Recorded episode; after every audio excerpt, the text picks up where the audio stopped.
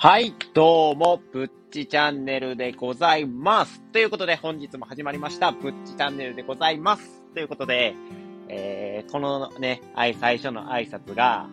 定着しつつあるかなと。で、結構、その自分の中でも、この挨拶が言いやすいし、結構いい感じに進んでるかなって思ったりしています。えー、っとね、またね、こんな挨拶してほしいよっていうね、え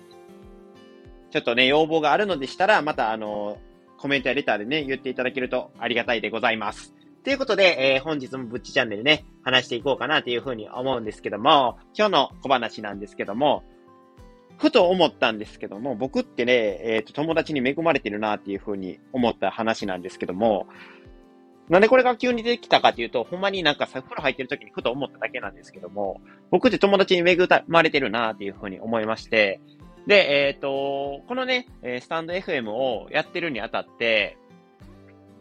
基本ね、僕あまり友達とかにも言わないようにはしてるんですよ。なんでかっていうと、やっぱり自分の力で、そのフォロワーを増やしたいなっていうのがあって、で、最初に、その、友達とかに言ってもらって、フォローしてね、フォローしてねとか言うと、友達ばっかり集まってしまって、なんていうんですか、その、友達に対してのその需要が高まってしまって、話題作りとかも自分がしたいことが、から乖離してしまうような気がして、あえてあんまり友達には言わないようにしてるんですよね。だから、その、僕が、なんていうんですか、情報を向けて発信したいのは、結構自分より年上の層の方をね、僕ターゲットにしているので、同世代の方にはね、あんまりヒットしないかなと思いまして、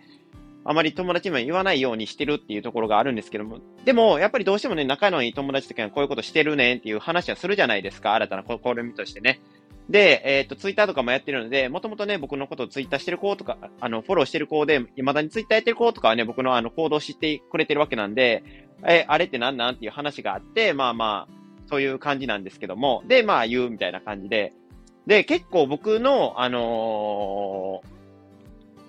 考えとしては、こういうね、新たなね、ことを知るって言ったら結構馬鹿にされがちかなって。えー、お前そんなんやってもどうせ無理やって、とか、言いがちやと思うんですよ。僕もね、あの、友達がそんな急に言い出したらね、えー、それって大丈夫なん？とか言ってしまうタイプなので、非常に気持ちがわかるんですよ。だけどね、僕の友達ってね、ええ奴らばっかりなんですよ。え、すごいやんって、そういう行動できるのが羨ましいなって言ってくれたりとか、あとは、なんか、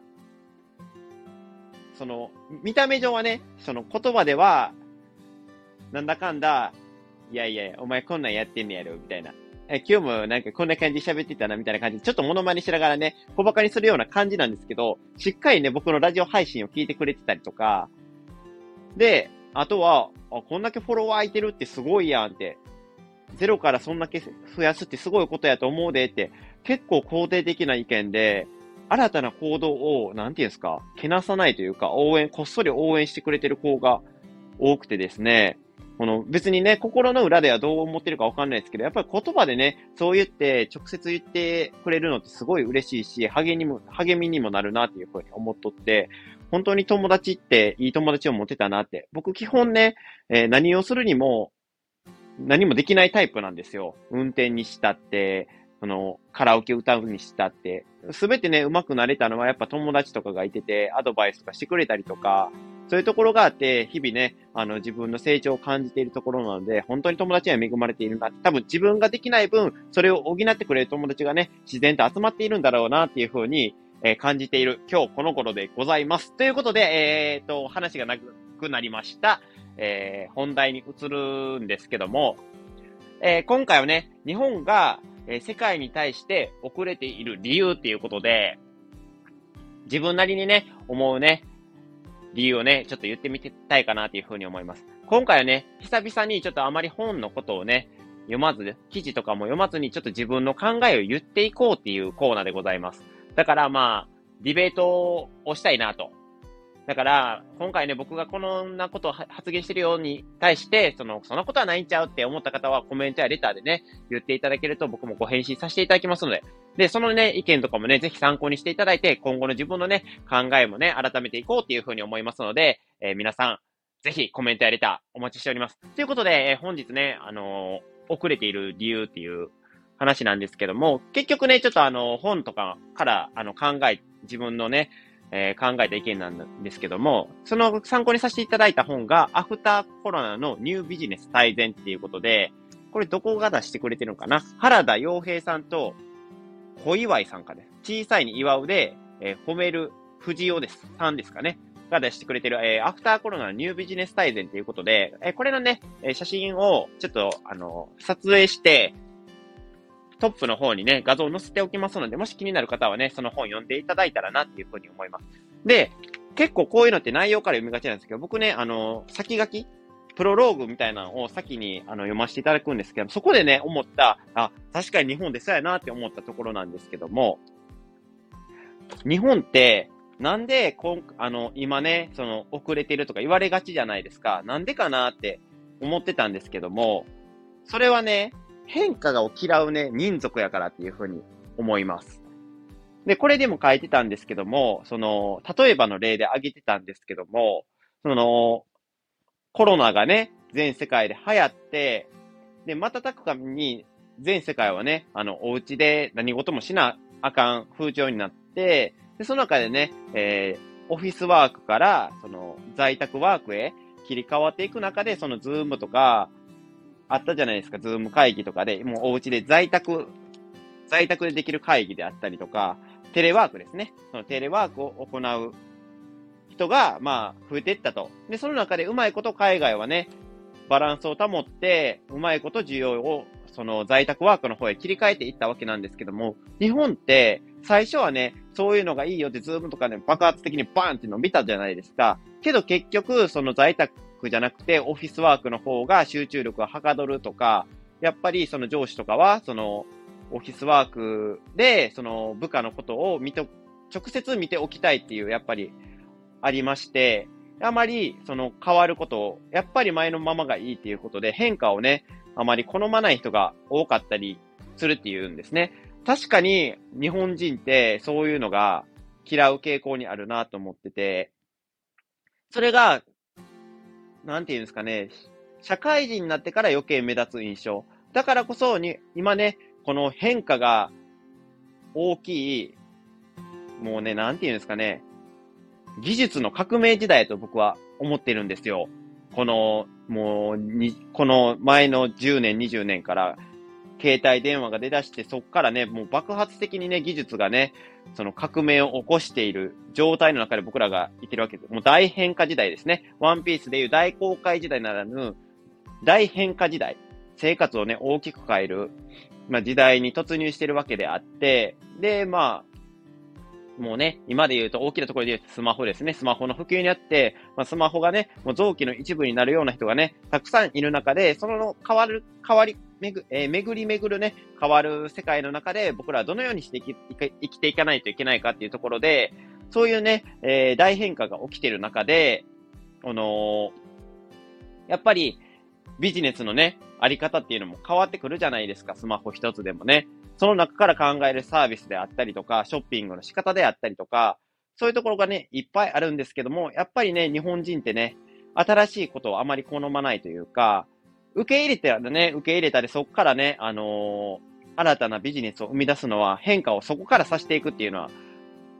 あれなんですけども、0から1に変えるっていうね、この作業が、すごい難しくて、日本はね、それができないからこそ、あの、IT 分野とかね、遅れているのかなっていう風な印象もあります。多分ね、もちろんね、IT 分野の上で上がその推進させるのが遅いっていうのも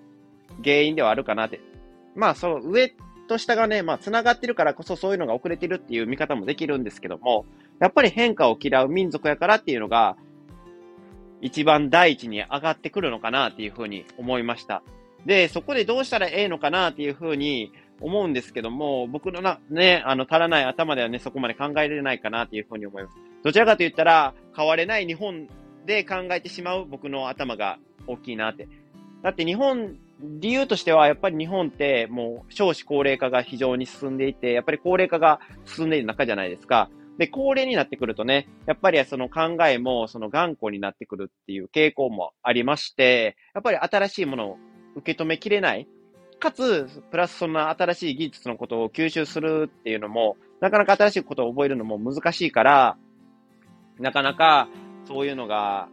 受け入れにくいから、新たなビジネススタイルっていうのをね、確立するのが難しいのかなって日本では。だからこそ、その技術の発展っていう面でも、ちょっと IT 分野とかはね、遅れてきている部分があるのかなっていうふうに思います。そんな中でね、えー、日本はどのようにすべきかっていうと、やっぱり上の人がね、やっぱり IT 分野を促進していって、新たなね、えー、ショッピングのあり方であったりとか、その 5G 技術をね、使ったね、新たな技術の発展の仕方であったりとかっていうのを、どんどんどんどんね、えー、もっと宣伝していって、あの、全国民にね、受け入れてもらってからビジネスをね、発展させていってもらえたらなっていうふうに思いました。ということでね、えー、今回ね、皆さん、あの、僕のね、結構一人よがりのね、意見をずっと言ってたっていう話なんですけども、皆さんね、えー、日本がね、全世界から遅れてるなっていう印象がありますでしょうか？それとも全然日本はまだまだ遅れてないよって思う方でしょうか？僕はね、えー、アメリカとかね、中国がね、今そういうところがすごいね、技術進んでるので、そういうところをね、